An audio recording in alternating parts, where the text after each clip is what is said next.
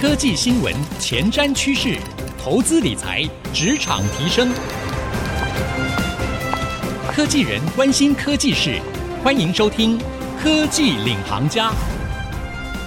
听众朋友，大家好，欢迎收听 IC 之音逐个广播 FM 九七点五《科技领航家》，我是节目主持人朱楚文。哇，那我们的听众朋友，如果最近想要在新竹买房子的话，哈，可能呢看着这个价格哈，会觉得怎么跟几年前相比差这么多啊？哦，我自己就非常的有感哈，看到这个新竹的房价呢，哎，真的节节升高，特别是像竹北地区啊，哇，真的是涨幅惊人。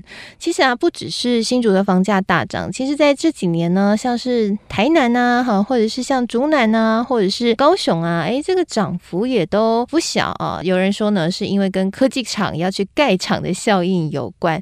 哎，不过啊，说的这个房价节节升高，哎，如果我今天就是手头没有很宽裕，那我是一个小资族，或是我才刚进到竹科工作，那面对这么高的房价，我到底怎么办呢？又或者是啊，我现在想要换房，不知道听众朋友有没有在这边打拼了一阵子之后呢，有想要换屋的需求？哎，看到现在节节升高的房价，我们到底是要怎么买？哈，该。买还是停看听？好，今天呢，我们在科技领航家节目哈，要来跟大家好好聊聊房子这个事情哈。房事要搞清楚，我们的人生才会幸福。所以，我们为各位邀请到的是台湾房屋集团趋势中心的执行长张旭兰执行长来到我们节目当中，跟我们一起来好好的聊一聊。欢迎我们美女执行长，嗨，楚文，还有各位听众，大家好。旭兰姐之前也是这个当红的美女主播，哎。我真的也蛮好奇的，虽然姐当初怎么会从主播台离开，毅然决然离开，然后现在进到房地产业？我觉得我我算是幸运啦，因为其实我们原本就是念广电嘛，所以大学一脚就踏入了电视台，那也非常多贵人相助，所以其实前四年都在做节目、跑新闻啊，过足了瘾。因为我就双子座的，然后我们又是很喜欢新鲜事物，所以媒体这个行业真的很适合我。后来我就发现说，因为其实。就我们常常做一些新闻，然后在新闻第一线，我们都以为我们已经在最前面了。后来我发现，在做行销的这些人才是最前面的。为什么？因为他们根本就是掌握趋势，甚至是带领趋势。所以我更想要往行销的角度去进一步发展。所以后来我就跑去英国念行销。我的职业生活其实还蛮多元有趣的。我曾经待过度假村做行销工作，在伊人令行哈去做呃发言人。那其实也深入校园做很多职涯的分享。因为我很幸运在海外有工作经验，我在呃大陆我也工作一年。嗯，那其实这样的经验其实给很多新兴学子一些不一样的看法想法。刚好有一次机会呢，呃，台湾房屋的长官他还就问我说：“哎，有没有兴趣往房地产业发？”发展，所以诶，我又一脚踏进了这个产业。那以前就学的时候，常常抗拒说，我不要念商，我不要理财财经这样。后来发现，哇，这个财经还是我们必修的一门课，所以。呃，我现在又觉得，其实真的财经啊，或者是房产相关的这些议题哦，真是我们每一个人都必须要学习的内容。嗯。对啊，我觉得旭兰姐讲的哈，我自己也很有感啊。你知道，学生时代都会觉得啊，买房子是好久以后的事哦。哎，我租屋就好啦，那个钱啊，应该要拿去买 iPhone 哈，或者是好好吃一顿美食，或者出国玩，对不对？那房子买了背房贷当房奴，这样人生有什么好玩的哈？嗯哎，但是长大以后，哎，回头看，哎，这当初没买，现在可不得了，房价这几年真是涨得真是吓人哈。最近其实有一个蛮热门话题的，就是我看到新闻在讨论“躺平族”这件事情哈。嗯、好，听说这个“躺平族”这个词就是旭兰姐发明的，对不对？呃、没有没有没有没有，我还没办法发明。我刚刚讲，哎，我们走在前面，其实就有嗅到或者看到大家在关注的议题哦。其实这个词是从中国大陆来的，那他们在网络上很多年轻用语嘛，那开始有人在讲说啊，想躺平，为什么？因为就觉得努力好像没什么用，因为你努力追个女朋友。到时候可能他觉得你没钱，然后跑了哦，或者是哎离婚了哦，嗯、或者是呃你很辛苦去工作，哎老是加不了薪，永远都是在很底层，所以干脆躺平，好好过日子，满足现状。其实当然“躺平”这个字眼听起来相对来说比较负面。但事实上，它也反映出一个社会的状态，就是好像很多人呢，他一直都没有办法成为这个社会当中的百分之前二十，所以他再怎么努力呢，都没有办法赢过那些永远财富自由的人，或者是含着金汤匙出生的人，所以他早早就先选择放弃。那放弃什么呢？他不买房，不买车，不结婚，不生小孩，他也会影响到整个，包括房市。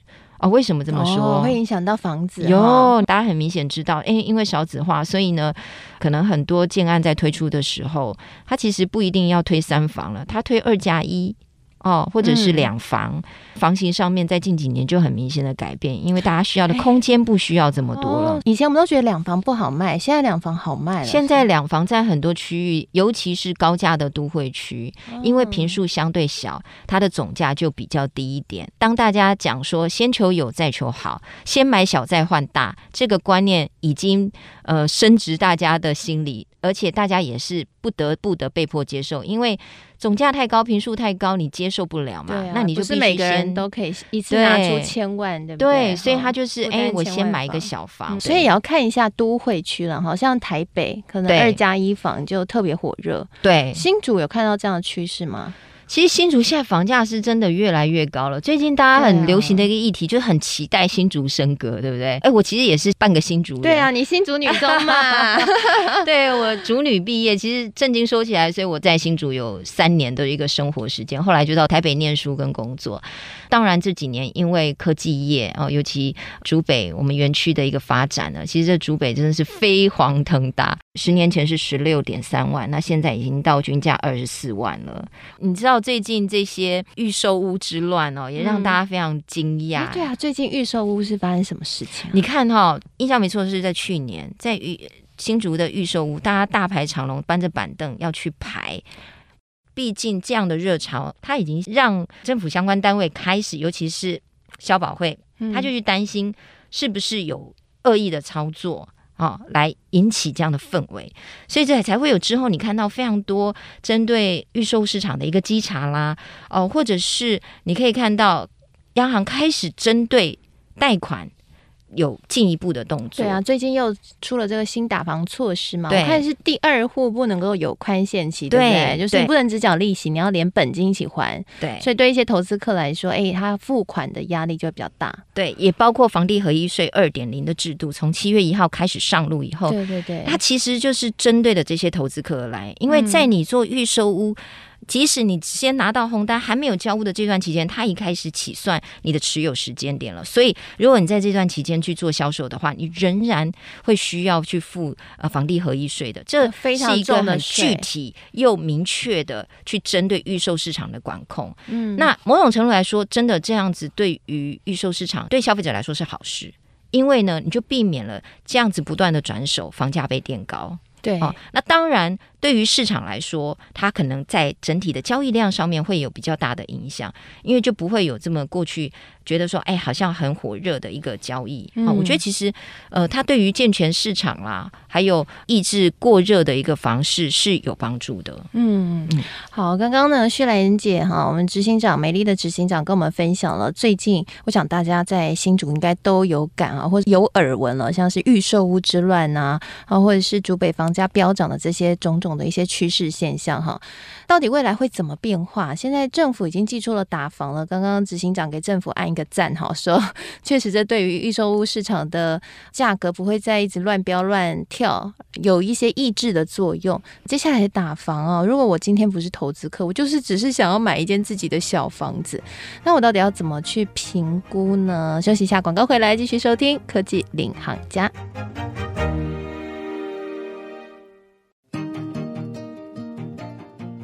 回到科技领航家，我是节目主持人朱楚文。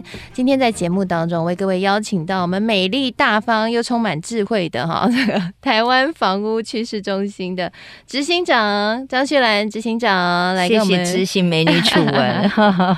哎，我说真的啦，因为看你的外表不会想说哦，你对这个房地产市场啊、商业啊这么的掌握哈，看起来不像商业人士，你看起来像有种就是比如说女明星啊，或者是艺术家的感觉哈。呃，其实我觉得我个性还偏感性，但是呢，可能是因为双子座，其实对什么事情都还蛮有兴趣。然后，也还蛮喜欢这些逻辑分析的。我会觉得看通透这些来龙去脉啊，还蛮有意思的。嗯、尤其是很多社会现象都是牵一发动全身。是是是、哦，我看到最近执行长有在媒体上面有聊到一个话题，就是说，哎，其实提早做一些呃购屋的计划哈，慢慢从由小换到大，用房滚房哈，慢慢其实它也是一种可以累积资产的另外一种方式哈。嗯，那当然我们不是说像投资客炒房，我们只是一个正常的自己以自住需求为主的一个换房的需求带来的资产的增值哈。那这个部分其实是我们一般小资主也是有机会做到的吗？嗯，劳委会才在帮大家加薪嘛，对不对？最基本薪资帮大家加薪了。但事实上，如果你是在一般的大企业，以前我们在一人银行的时候，常做这样的调查。哎，大企业年度加薪平均加多少？我们看起来的数字呢，平均都是加三趴到五趴。那以这个数字来讲，你的薪水是永远追不上房价的。因为当有一些重大建设进入的时候，发我们看到非常多的区域、特定区域的房价，它是五到十趴的年增幅。甚至在整个市场多头的时候，它的融景更是。比较偏向雨露均沾了，那当然现在没有完全这么好，但是它的年涨幅也是稳定的哦。那在这样的情况之下，你的加薪又速度没那么快，所以你要用什么样的方式才追得上房价呢？那就只有靠房价去累积。也就是说，当房价隔年涨十趴的时候。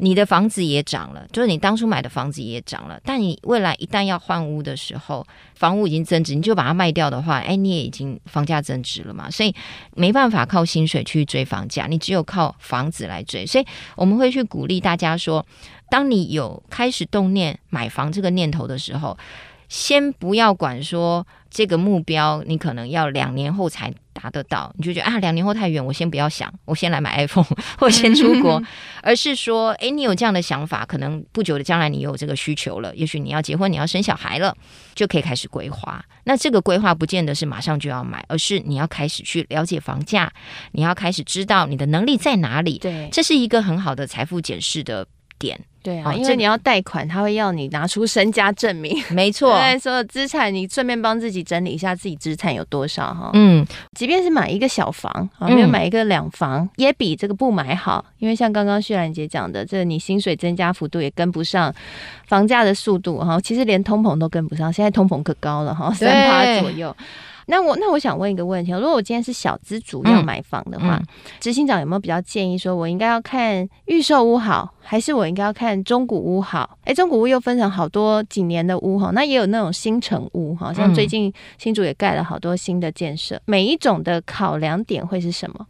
买房这是一个大课题哦，因为你不仅是要了解自己，你也要再去了解市场哦。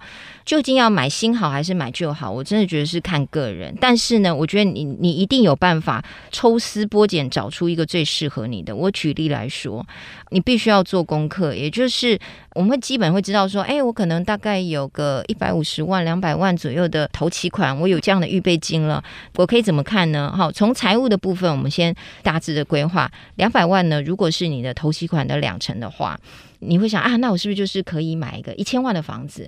但是你要先想哦，你还要留一些费用来去做你前期的，包括装潢啦，或者是家电的预购。所以你这两百万你不能抓得这么紧啊，嗯，所以你可能要看。如果真的是这这是你的紧绷的手头预算的话，你可能就必须要看到八到九百的。首先了解你头期款是多少，这是第一步。第二步是你这个房贷是要跟谁一起付？你自己完全付，还是你爸妈会协助你啊？或者是头期款爸妈协助了，你看当然是可以做不一样的规划。就是你必须把你的财务理清楚，你才会知道你的总价预算在哪里，跟你每年每年呃每个月的月付的房贷金额大概是不是你能负担的。好，那你抓清楚你这样的预算以后，你同时就要再去看了市场上你喜欢的这个区域，到底它的行情价格在哪里？你如果你的预算是八百万，八百万我能买在哪里？是买在我们心中的一个偏热门的区域，还是我会被迫挤到蛋白区甚至蛋壳区？嗯，那刚刚提到了一个问题是，我要买新房子还是旧房子？它也会影响到。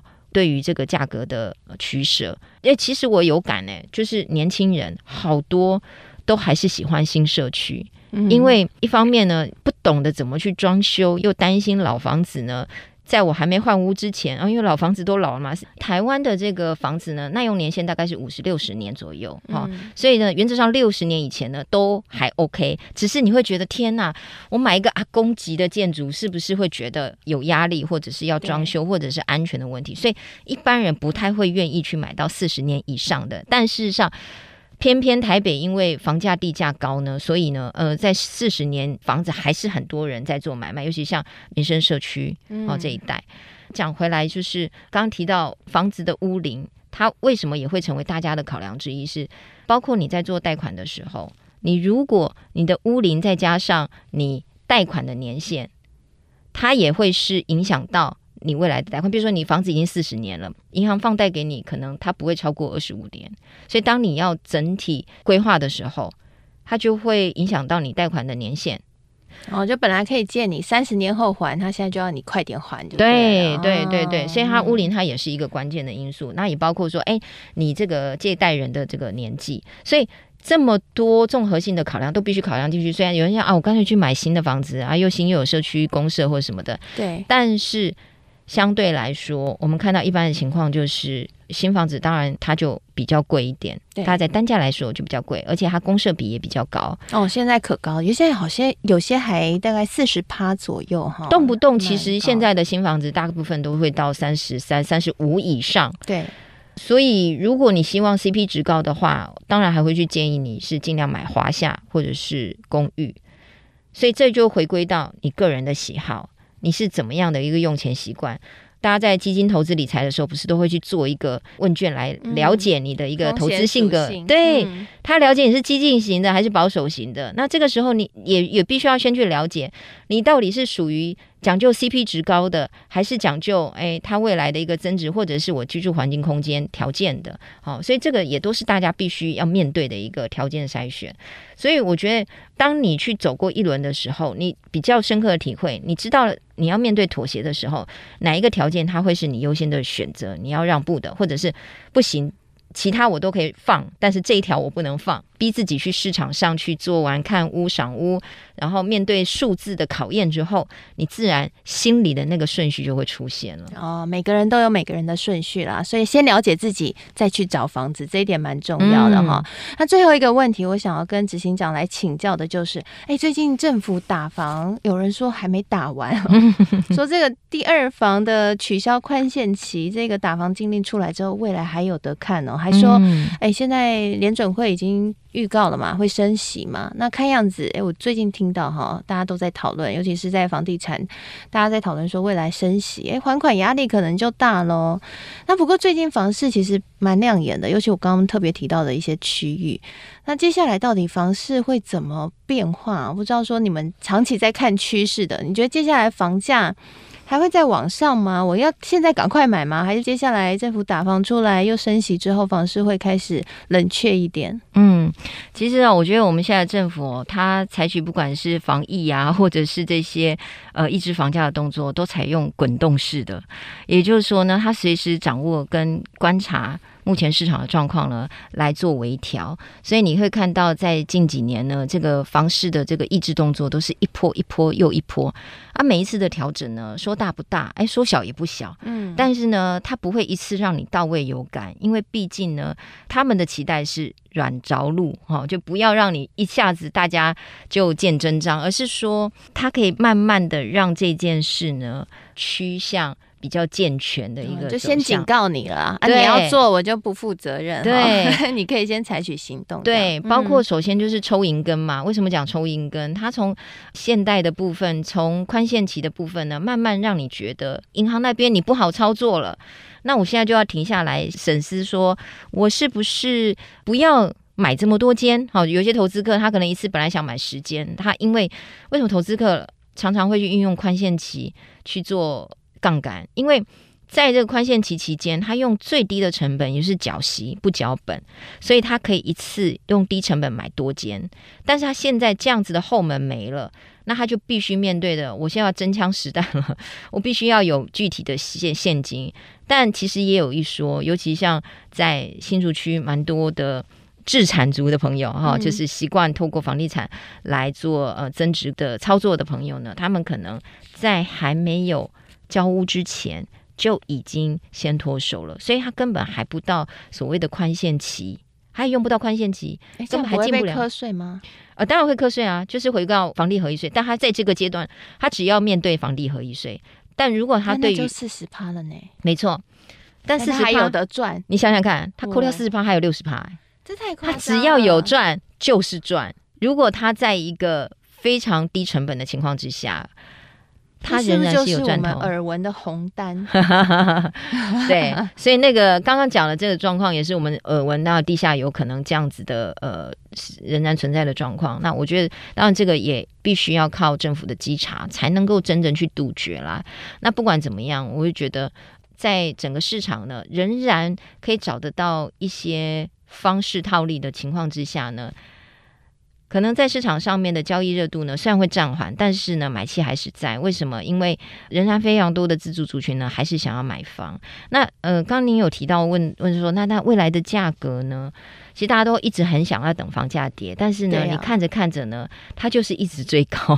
嗯，其实比较难像股市呃有这么大的明显的波动。那这也是不动产吸引人的地方，因为呢，它就算要跌，它其实呢，呃，最终还是会涨回来。是稳定向上哈，好，所以啊、如果你想要买房的话哈，还是。建议大家啦，趁早来做好购物的计划。好，谢谢今天执行长精彩的分享，谢谢楚文，也谢谢所有的听众朋友。希望今天的分享呢，能够触动你在未来的理财规划上面有一些不一样的想法。谢谢您收听今天的科技领航家。那我们现在的节目呢，除了会在 IC 之音的官网同步播出之外呢，啊，我们也会上到 Apple Podcast 和 Spotify，所以邀请您也可以上到 Apple Podcast 和 Spotify 搜寻科技领航家，就可以随选随听。听我们所有的内容喽。同时呢，在今天节目播出之后，我也会将执行长精彩的分享和我的心得感想写成一篇采访笔记，放在我的脸书粉丝团，搜寻财经主播主持人朱楚文，清楚的楚文章的文就可以看得到了。谢谢你收听今天的节目，祝福您能够圆梦成功了。我是楚文，我们下次再会，拜拜，拜拜。